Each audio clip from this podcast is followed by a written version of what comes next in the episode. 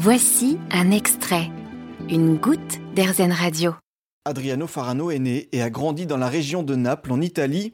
C'est au moment de la chute du mur de Berlin en 1989, alors qu'il est enfant, qu'il prend conscience de sa passion d'informer.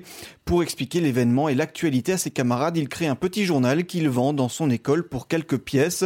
C'est un succès, il les vend tous jusqu'à se faire attraper par sa maîtresse. Il est alors contraint d'arrêter ce petit journal, mais la passion reste, il deviendra ainsi journaliste et travaillera notamment pour des journaux comme Le Figaro ou Courrier International. Il partira ensuite aux États-Unis où il créera une start-up dans la technologie et les médias. C'est là-bas qu'il commence à fabriquer son pain lui-même et se construit un vrai four de boulanger. Et c'est le déclic, il veut devenir boulanger et fabriquer du pain bon pour la santé et pour l'environnement. Il déménage ensuite en France où il lancera une boulangerie Pané Vivo et il a une vision bien précise du pain qu'il veut proposer. Le pain, pour moi, c'est la base de notre alimentation, dans le meilleur comme dans le pire. Aujourd'hui, c'est la base de notre alimentation et c'est aussi la cause pour laquelle on mange trop salé, parce que le pain, c'est le premier vecteur de la surconsommation de sel. Euh, trop sucré, parce que l'indice glycémique d'une baguette aujourd'hui est supérieur à celui du Coca-Cola. Mais ça peut redevenir un allié de taille pour notre alimentation aussi, à condition qu'on privilégie euh, les variétés anciennes de blé, la mouture sur mètre de pierre intégrale et la fermentation naturelle.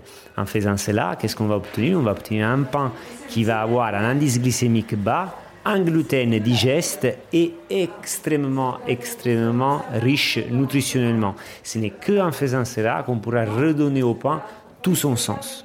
Adriano veut également proposer une réflexion environnementale derrière chacun de ses pains. On a, je pense, une chance depuis quelques années, avec la montée en puissance de la conscience environnementale et conscience nutritionnelle, on peut aussi très facilement parler de notre démarche environnementale parce que nous sommes une des rares boulangeries à Paris à proposer un, prix euh, pour le pain de la veille euh, de façon complètement transparente. Les clients adorent parce que c'est 30% moins cher mais ne le fait pas trop pour des raisons commerciales parce que en fait on perd de l'argent sur moins 30%. C'est vraiment parce que aujourd'hui vous avez entre 20 et 30% du pain qui est jeté. Si vous allez dans une boulangerie à 19h30, ils ont encore un bataillon de, de baguettes dans 3 minutes, tout ça, ça va partir à la poubelle. Chez nous, on jette quasiment rien. Et, et cette démarche-là, donc d'anti-gaspillage, de redécouverte des variétés anciennes, de, de variétés anciennes qui plus c'est n'ont pas besoin d'engrais azotés, n'ont pas besoin d'irrigation artificielle, n'ont pas besoin de pesticides, ni de désherbants parce qu'ils sont tellement hautes qu'il n'y en a pas besoin, et eh ben ça veut dire, voilà, revenir à un mode de consommation complètement responsable, conscient de l'impact que ça peut avoir sur l'environnement, de l'impact que ça peut avoir sur son propre intestin et sur son propre organisme. Pour moi, personnellement, entreprendre, c'est sans doute pas ce que ça veut dire pour, pour beaucoup de gens, en ce sens que pour moi, ça veut dire avoir un impact positif sur le monde euh, et que finalement, la forme que peut prendre cet impact positif sur le monde est très différente. Par exemple, mon premier journal Café Babel, c'était une association à but non lucratif.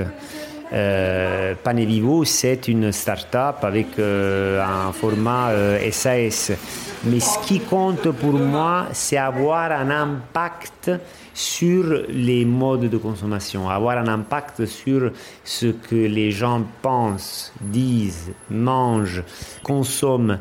Et cet impact, sans cet impact, vous pouvez être entrepreneur, cet impact n'est pas ma conception d'entrepreneur. Il possède aujourd'hui cinq boutiques à Paris et se donne pour mission de faire du pain un allié pour notre santé, car selon lui, un bon pain est un pain vivant. Vous avez aimé ce podcast Erzen Vous allez adorer Erzen Radio en direct. Pour nous écouter, téléchargez l'appli Erzen ou rendez-vous sur erzen.fr.